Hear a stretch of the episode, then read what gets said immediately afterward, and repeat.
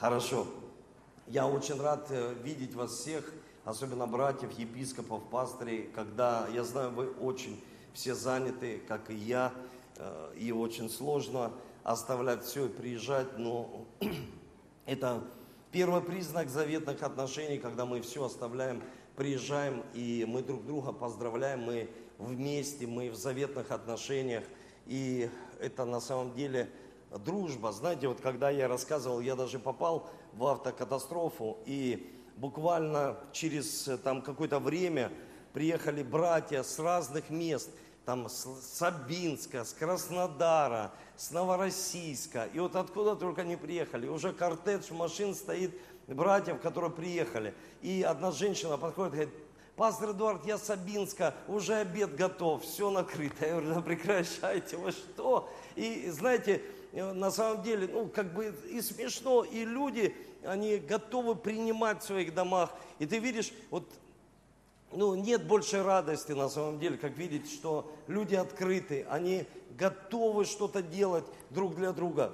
И для меня это, это на самом деле большое счастье. И еще раз я, ее нет уже здесь, я сегодня, конечно, опять увижу свою супругу, я поздравляю. И знаете, я хочу вам сказать, вот Мудрая жена, она устрояет дом свой. Глупая, она разрушит собственными руками. Вот глупая жена, когда она постоянно в муже выискивает. Вот слава Богу, что моя жена, она никогда не выискивает во мне какие-то отклонения, негатив какой-то. Ну, мы помогаем друг другу. И очень важно, что мы доверяем друг другу. Вот когда человек готов в мелочах доверять, значит он доверяет во всем. И я хочу сказать особенно женщинам и, и мужчинам, чтобы э, женщины были мудрые жены, а мужчины, они, знаете, вот мужчина хочет видеть в своей жене, чтобы жена не только зависела от мужа. Многие мужчины, они так поставили в позицию своих жен, что они зависят от своих мужей.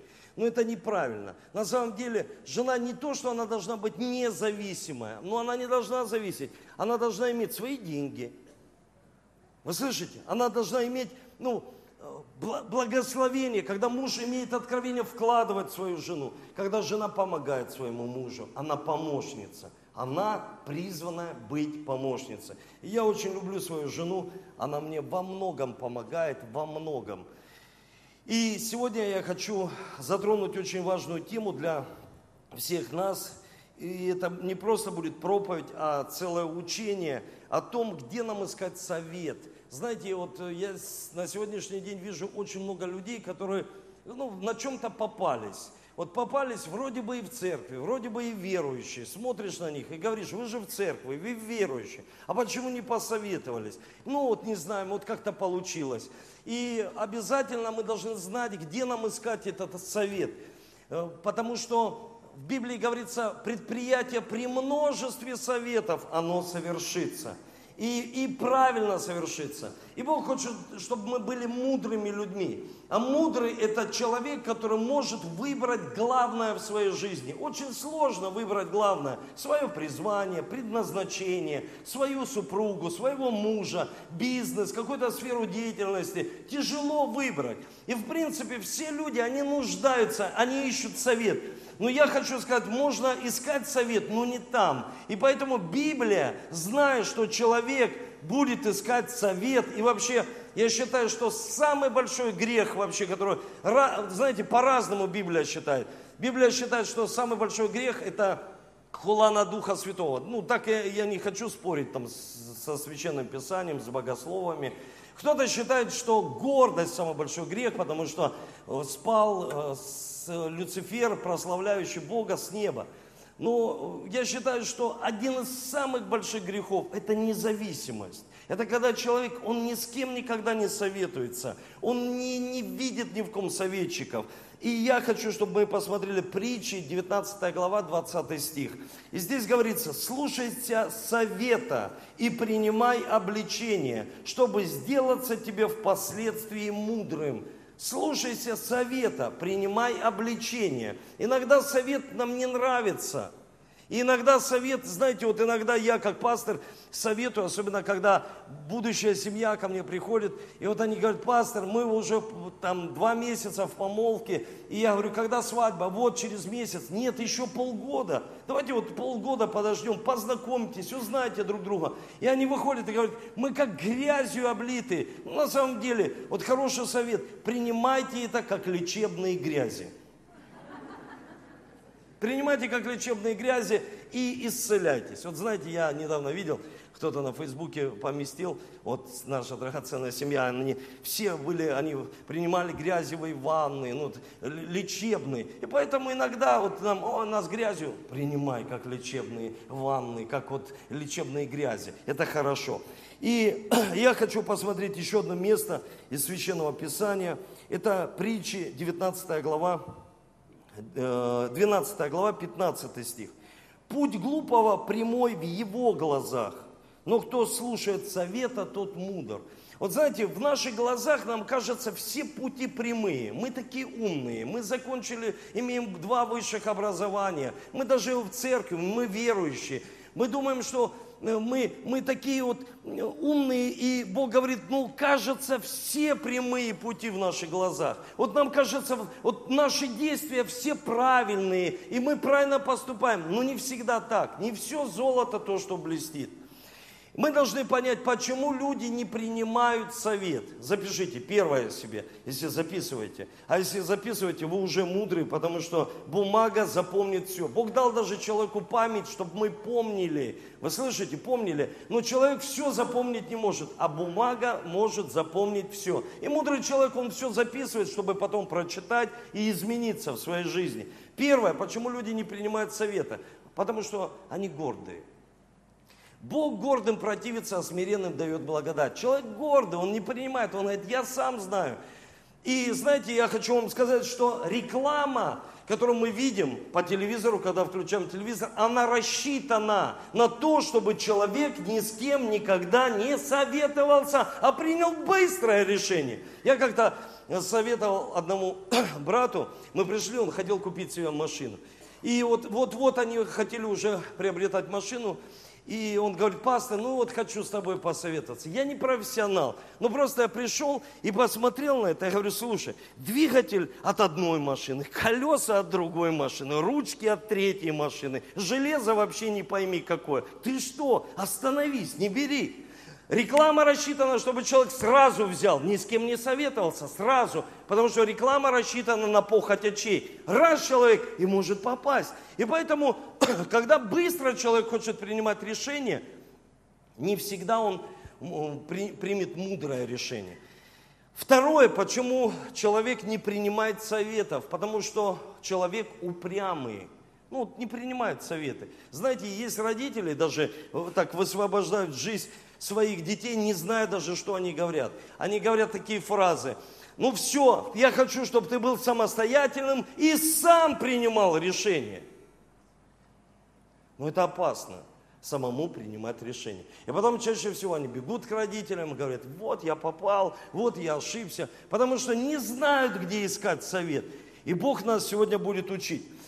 Очень важно, первое, что нам нужно сделать, это собирать факты. Если мы хотим принимать решения, нам нужно собирать некоторые факты, ну, того, той деятельности, которую мы хотим осуществить. Собрать факты.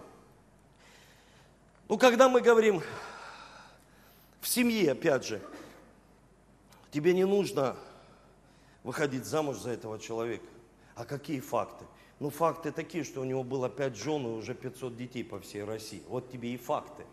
Вы понимаете, то есть, или, к примеру, человек хочет, э, желает начать какое-то определенное дело, или, к примеру, заказать что-то. И вот тебе факты, что эта организация уже сменила несколько названий. Почему? Потому что, ну, она не чистоплотная, эта организация. И поэтому вот тебе факты.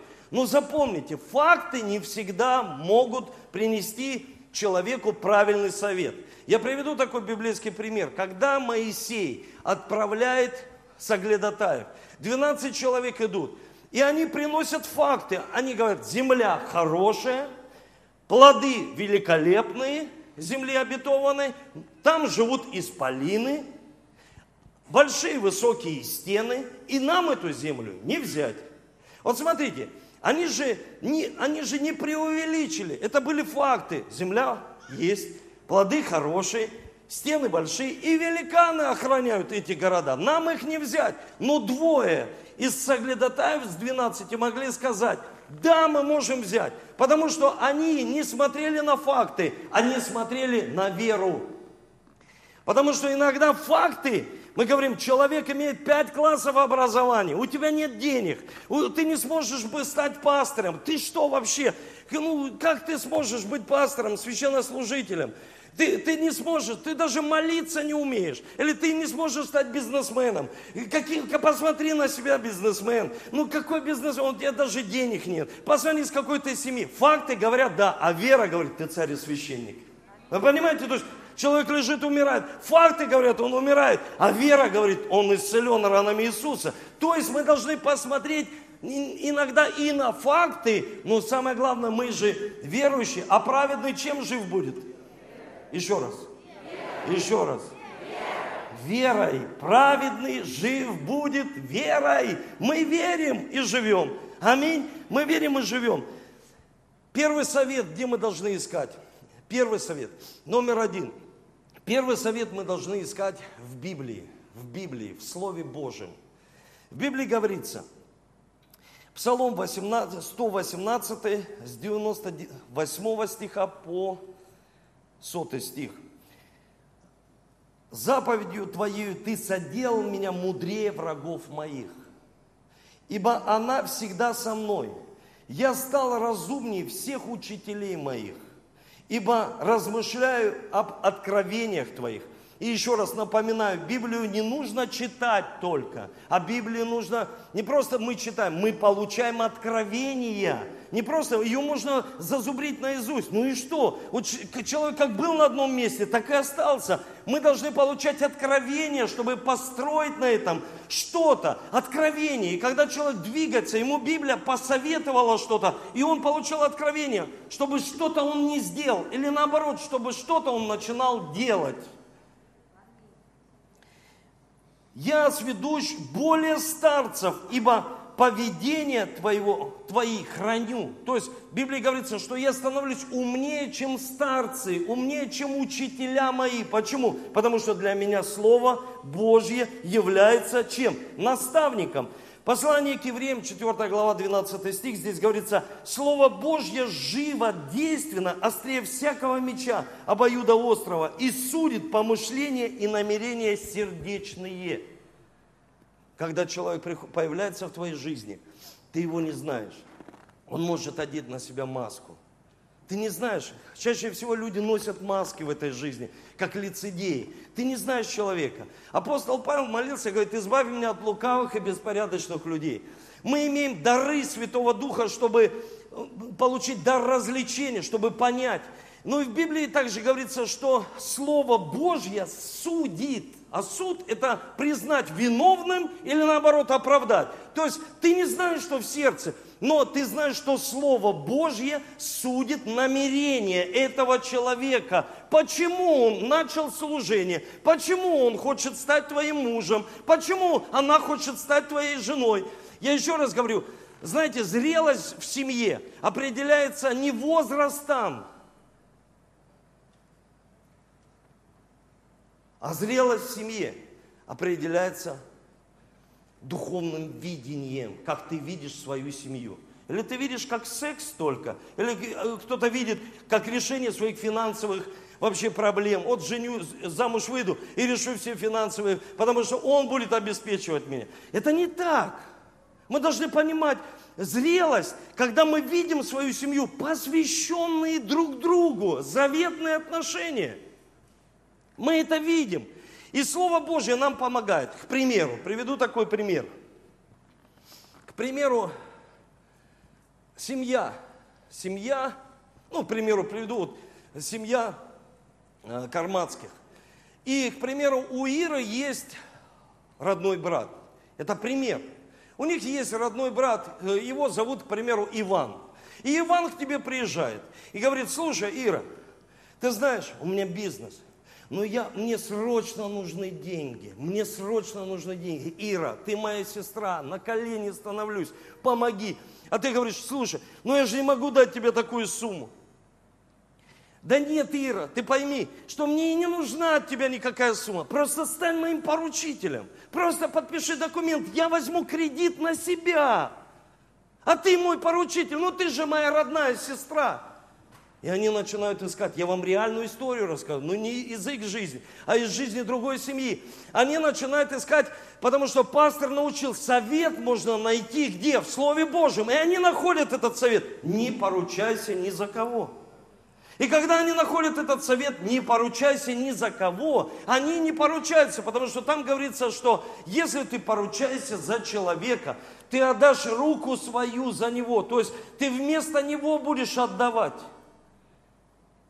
И буквально через два года эта семья, этот человек признал себя банкротом. Эта семья вообще распалась. И та семья, которая не стала поручителем, они сказали, слава Богу, что мы приняли за совет Слово Божье. И кто мы такие, чтобы перечить Слову Божьему? Мы приняли правильный совет. А если бы мы приняли неправильный совет, что бы происходило в жизни? Тогда бы Муж сказал своей жене, ты что привела мне свою сестру? Как это говорят в жизни. Ты что мне навесила вот это на уши? Вот эти долги. И как я теперь отдам? И это будет проблема для семьи. Поэтому Слово Божье – это то, что дает нам совет. Второе. Где нам искать совет? У благочестивых людей. В Библии говорится, что Уста праведника изрекают премудрость, и язык его произносит правду. Закон Бога в сердце у него, не поколеблются стопы его. То есть, это говорится о том, что мы должны искать совета у благочестивых людей. Благочестивых. Это совет мы можем найти у своего лидера на домашней группе. Мы можем его найти на домашней группе. Самое первое, у кого я ищу совет – ну, конечно, я вернусь и скажу в самом конце о Боге, потому что Он советник чудный. Но в семье я ищу совет у своей жены. А моя жена ищет совет у меня. И мы друг с другом советуемся. Для чего? Для того, что я советую с ней и показываю ее значимость в жизни. Я поднимаю ее в ее же глазах я поднимаю ее самооценку. Потому что многие женщины живут, и с ними никто не советуется, мужья. И это очень плохо. Когда мы поднимаем самооценку, мы советуемся со своей женой. Я иными словами, всегда женщина хочет быть в безопасности, и она хочет всегда свои уши слышать. Я тебя люблю, я тебя люблю. Но иными словами, когда ты с ней советуешься, ты говоришь, я тебя люблю я тебя уважаю, я тебя поднимаю, ты в моих глазах всегда поднимаешься. А почему так делает мудрый муж? Потому что у женщины развита лучше интуиция, чем у мужчины. Тоньше развита. Мужчина смотрит на факты, а женщина чуть-чуть по-другому смотрит. Мужчина и женщина – это не одно и то же. Вы слышите? Поэтому Бог дает помощницу и говорит, они стали двое одной плотью, чтобы она ему помогала. И я очень много знаю людей, которые пришли и сказали, пастор, у Ольги же сестра живет в Швейцарии, да. Муж работает в банке, да. Пожалуйста, пастор, может быть, как-то мы можем найти счета. Какие счета? Мой муж умер, и он даже не посвящал меня в свои дела. Он даже мне ничего не рассказывал. Когда муж посвящает свою жену в свои дела, что происходит? Он может приболеть, потому что в Библии написано, или уйти на небо. В Библии говорится, мы не знаем, что с нами будет завтра. Вы слышите? А когда ты вводишь курс дела, я ввел свою жену так курс дела, что она церковью может заниматься что она может нести большое служение. А если бы я занимался бизнесом, я бы также ее ввел в курс дела. И когда, к примеру, произошли... Вот мой папа, он ушел на небо 54 года. Я строил все на своего отца, к примеру, свое имущество. Он ушел на небо. И в Библии говорится, не родители для детей, то есть не дети для родителей, а родители для своих детей. И я понял, что при жизни мои дети уже поднимутся, будут чего-то достигать, не, не просто несовершеннолетние. Я каждому буду переписывать при жизни. Потому что когда я переписал на папу, он ушел на небо, а я судился со всеми родственниками, которые появились и хотели вступить в наследство. Это же проблема. Три с половиной года я доказывал, что мое есть мое.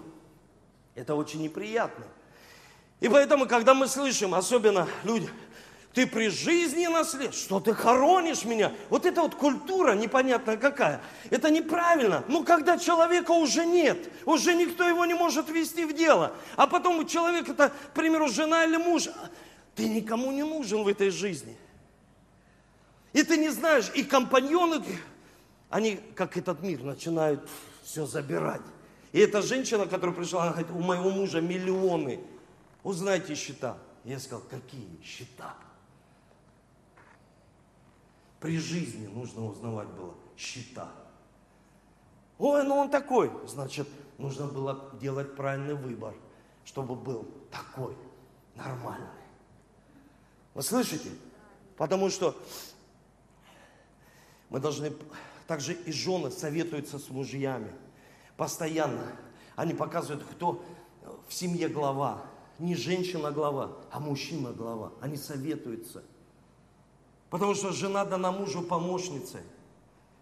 И я еще раз повторю, я очень рад, что у меня жена, она вот именно независимая в этих вещах, она не зависит от меня. Дам я ей, и вот она пошла себе что-то купила, как делают многие люди, на привязи держат людей. Так нельзя. Это не Божий при, при, промысел, это неправильно. Семья – это посвящение друг другу, как самому себе. Ты что-то одел на себя, и ты желаешь этого же своей жене, и понимаешь, что ей нужно –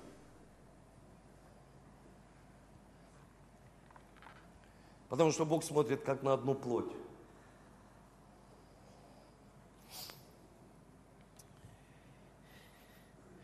Это поможет нам, если записываете, запишите, поможет нам сохранить взаимоотношения, когда мы советуемся друг с другом.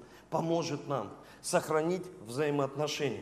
Послушайте, советоваться с благочестивыми людьми. И поймите, взаимоотношения. То есть ты не попадаешь в рабство людей. Ой, что я должен на домашней группе у лидера, у пастора, э, там, к примеру, советоваться? Что я в рабстве? Да нет, тут говорится не о рабстве, а взаимоотношения. Бог сказал, что это большое тело Иисуса Христа, церковь, рука. В Библии говорится нога, глаз. Глаз может что-то видеть, то, что не видит рука. Но рука может что-то уметь делать, то, что не может делать глаз. Поймите. И голова может делать то, что не может делать нога. И когда этот человек понимает, он говорит, да, конечно, я буду советоваться. Все испытывайте, хорошего держитесь. Я же вам говорю, мне как пастору приходило очень много сообщений. Пастор Эдуард, мы хотим вам дать миллион долларов на строительство храма. Я такой сразу, что-то каким-то аферизмом попахивает. Потому что я сразу отношусь к этому. Никто ничего просто дать не хочет. Особенно те люди, которые нас вообще не знают. И вышли, пастор Эдуард, 100 долларов, потому что мы не можем выслать тебе миллион. Я говорю, вот нашли лопуха.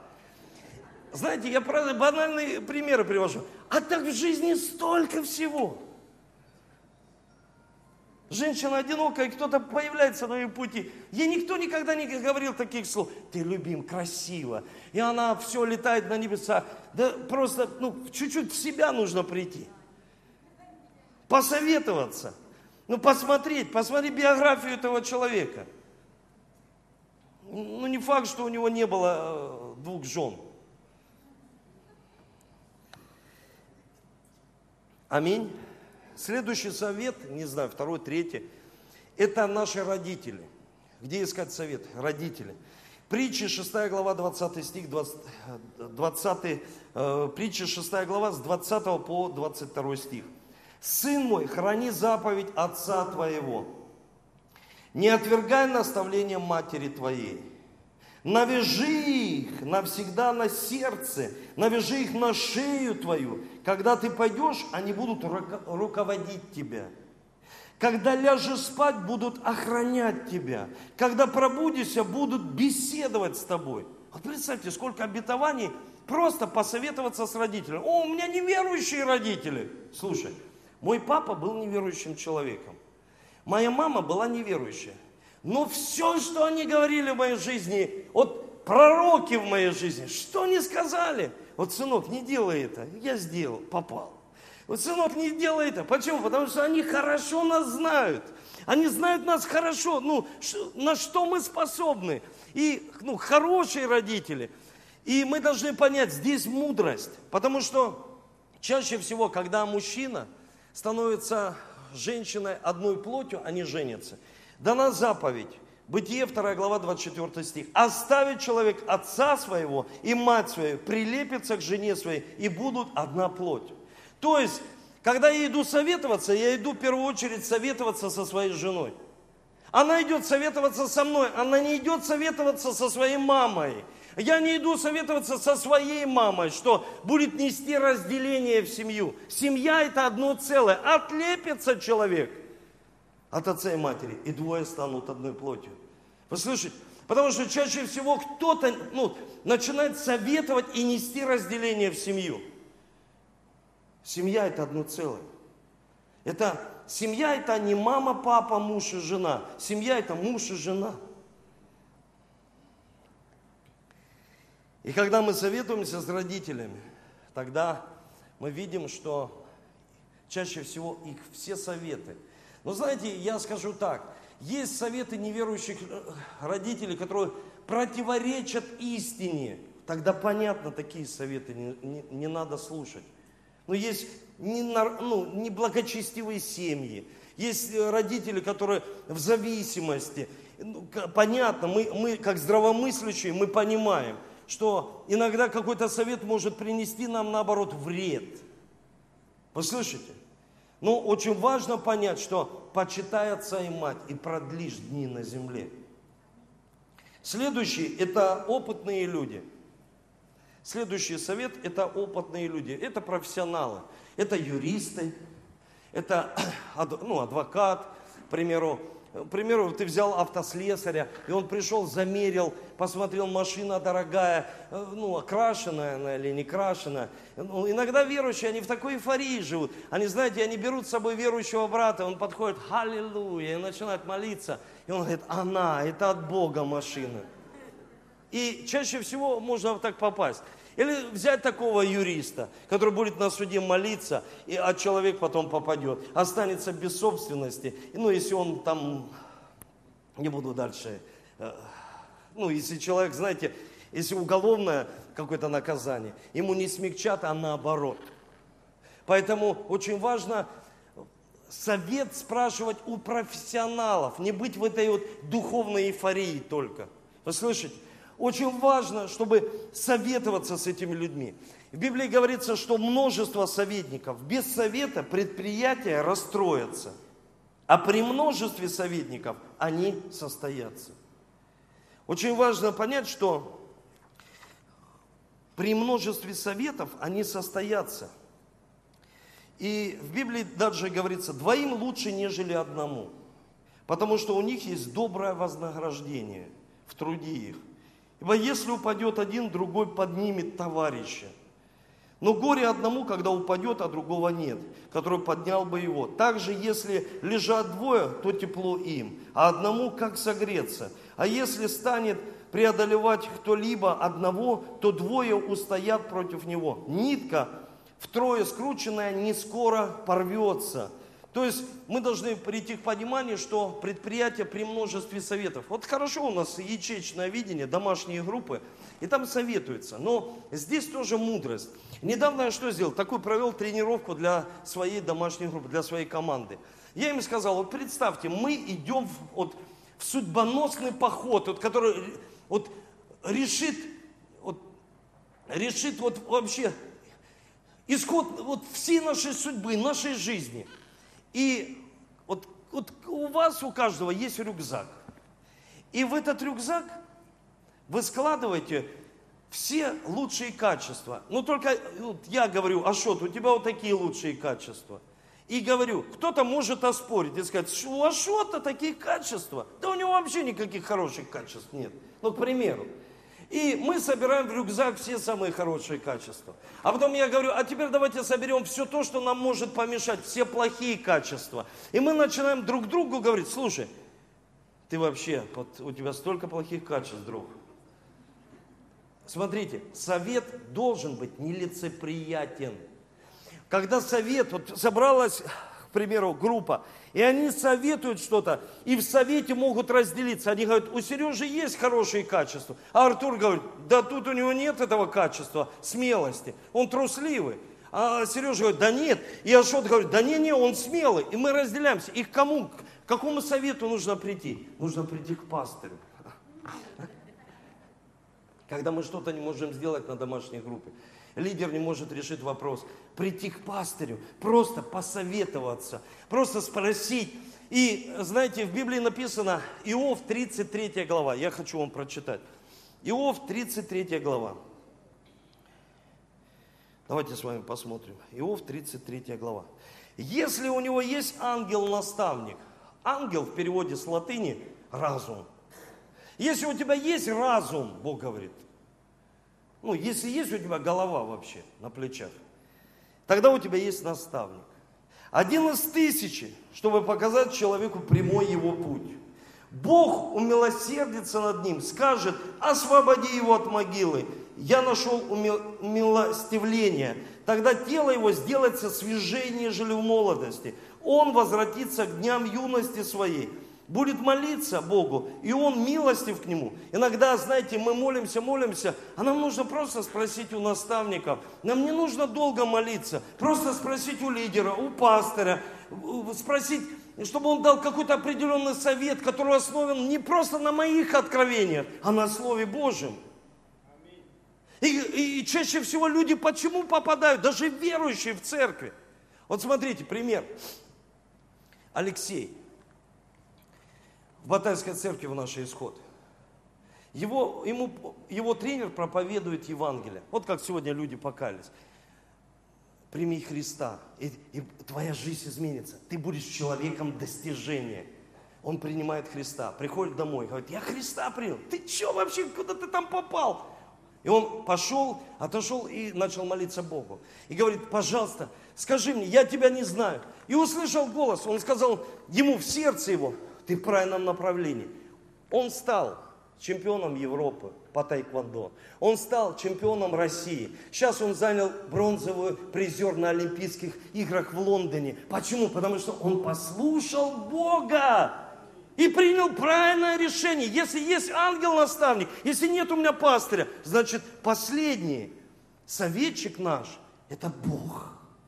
Он самый первый, и он самый последний. Он есть альфа и омега когда мы должны научиться принимать совет Господа. Вы слышите? Принимать совет Господа.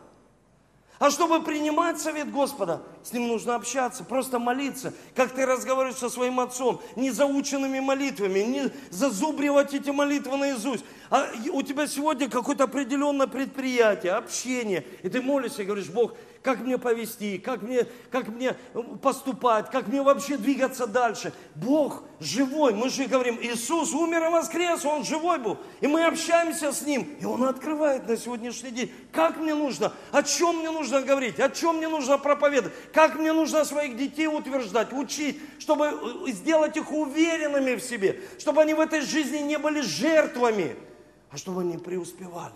Как в церкви о чем проповедуют? Чтобы люди искали совет. Гордость и упрямство не дает нам найти совет и приводит человека к разочарованию. А разочарование каждый день ворует нашу радость.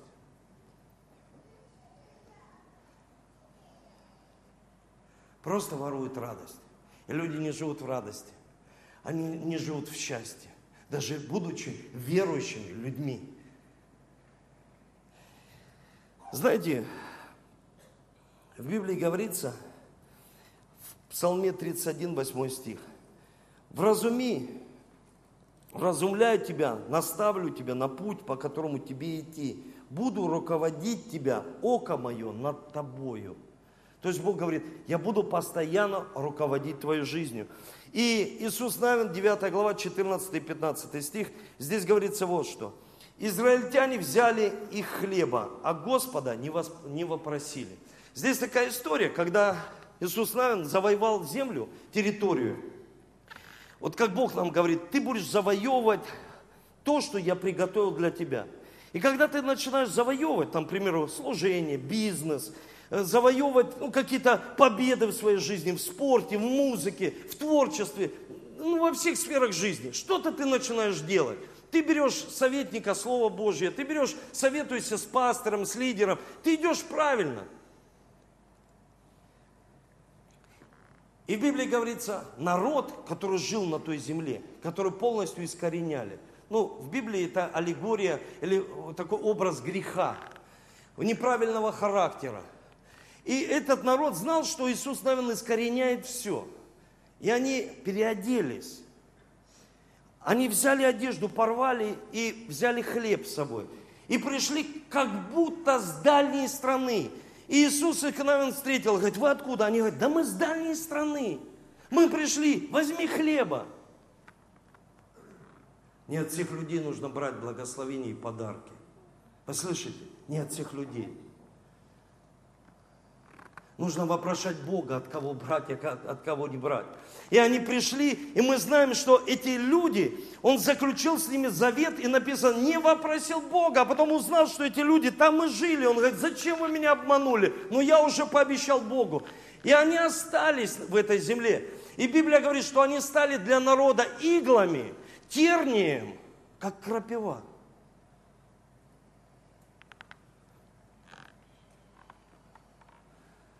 Почему? Кто был на Ближнем Востоке, он знает. Кто был в Иерусалиме, он понимает. Вы слышите? Он понимает, что, что происходит. Когда мы оставляем что-то в себе, это будет как иголка для нас. Когда человек не работает над своим характером, он только заявляет, Бог, я святой и праведный. Да, ты святой и праведный через кровь Иисуса Христа. Но если ты не работаешь над своим характером и привычками, ничего хорошего происходить в дальнейшем в твоей жизни не будет. Если это женщина, сварливая жена, сточная труба. Если это муж, то он теряет свое главенство в семье. Если это предприниматель, он потеряет все. Почему? Потому что он не вопрошает Бога. И есть люди, которые рядом с ним, они будут как иглами. В один определенный момент это будет как иголка. Это будет как, знаете, вот, а что такое иголка? Это как предательство. Он предал меня. Ну и что, ты удивил чем-то? Ну, каждый день кто-то кого-то предает. Научиться вопрошать Бога. И последнее. И последнее. Чего нам нужно избегать? Каких советов? Избегайте советов нечестивых людей. Избегайте совета нечестивых. Псалом 1, первый стих здесь говорится, блажен муж, который не ходит на совет к нечестивым. Посмотрите всегда на человека, на его плоды. Посмотрите, как живет человек. И вообще, достоин ли человек этот тебе советовать что-то? Я еще раз повторю, если у человека было уже четыре жены и, и та не его, то как он может советовать? Если человек никогда не преуспевал в жизни и все в кредитах, в долгах, как он может тебе советовать? Если человек даже любит Христа, идет за Христом, но идет всегда, чаще всего против воли Его, как он тебе может советовать? Знаете, видение – это воля Божья. И мечта – это воля Божья. И в церкви есть мечта и видение. И если чаще человек, он идет за Христом, но идет против воли Божьей, как он тебе может советовать? Иисус, его видение заключается в том, чтобы спасти всех. Он отдал, своего, он отдал свою жизнь за всех людей, чтобы каждый человек услышал Евангелие и спасся. Если такие люди начинают советовать, которые не хотят и не принимают это, они, знаете, я хочу вам сказать, они не любят людей, они не хотят, чтобы другие люди спасались.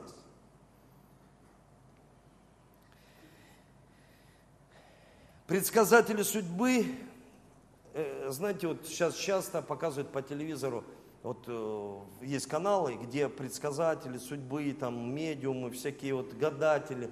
И в Библии говорится вот что. Книга Левит, 19 глава, 31 стих. «Не обращайтесь к вызывателям мертвых, к волшебникам не ходите, не доводите себя до осквернения от них. Я Господь Бог ваш».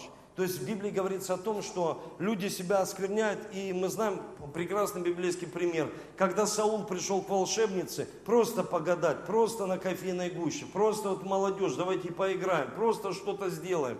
Написано в Библии, что Саул погиб, его сын, а его внук стал Менфивосфей, хром ногами, он был калека. Когда я консультирую таких людей, которые часто вот встречались, или, к примеру, ну, девушки, они захотели все заворожить своего жениха. Это, это большая проблема. В Библии говорится, что не оскверняйтесь от них, а благословляйтесь Богом. И не принимать какой совет? Предвзятый совет, когда кто-то заинтересован, чтобы тебе просто сказать «да». Потому что он заинтересован, чтобы тебе сказать «да».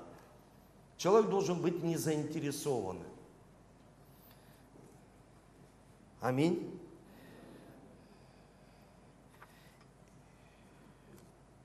Хорошо тогда.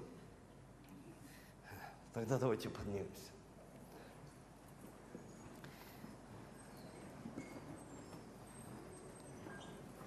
Очень важно перед тем, я как помолюсь за вас, очень важно понимать, что, еще раз повторюсь, что человек должен знать хорошо своих советчиков. Вы слышите? Хорошо своих. Потому что Библия говорит, обращайся к мудрым, будет мудр. А кто дружит с глупыми, развратится.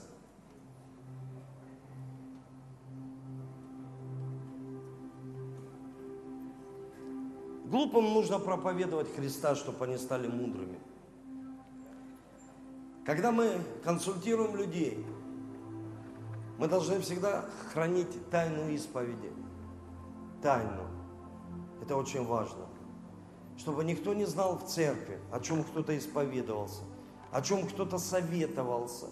Очень важно, чтобы это хранили лидеры, все это тайна, все, чтобы вообще никто не знал, это тайна, все, это ты, Бог и эти люди, все. Я помню, когда, всегда это говорю, если хочешь стать сильным проповедником и хорошим пастором, когда ты рассказываешь истории из своей жизни, как ты это пережил – я помню, мы с моей супругой, мы до Христа, мы не знали Христа, мы жили вместе. Ну, как все в гражданском браке. И потом, когда мы приняли Христа и уверовали, я помню, мы целый год находились в помолвке. И я спрашивал у Бога, ну, это она Бог? Ну, то есть я хотел осуществлять Божье предназначение, потому что я уже знал, кто я во Христе, что я должен служить людям. И я помню, мы ходили год, хотя могли через месяц, через два, год целый. И когда у нас была свадьба, пастор не смог приехать, чтобы нас благословить.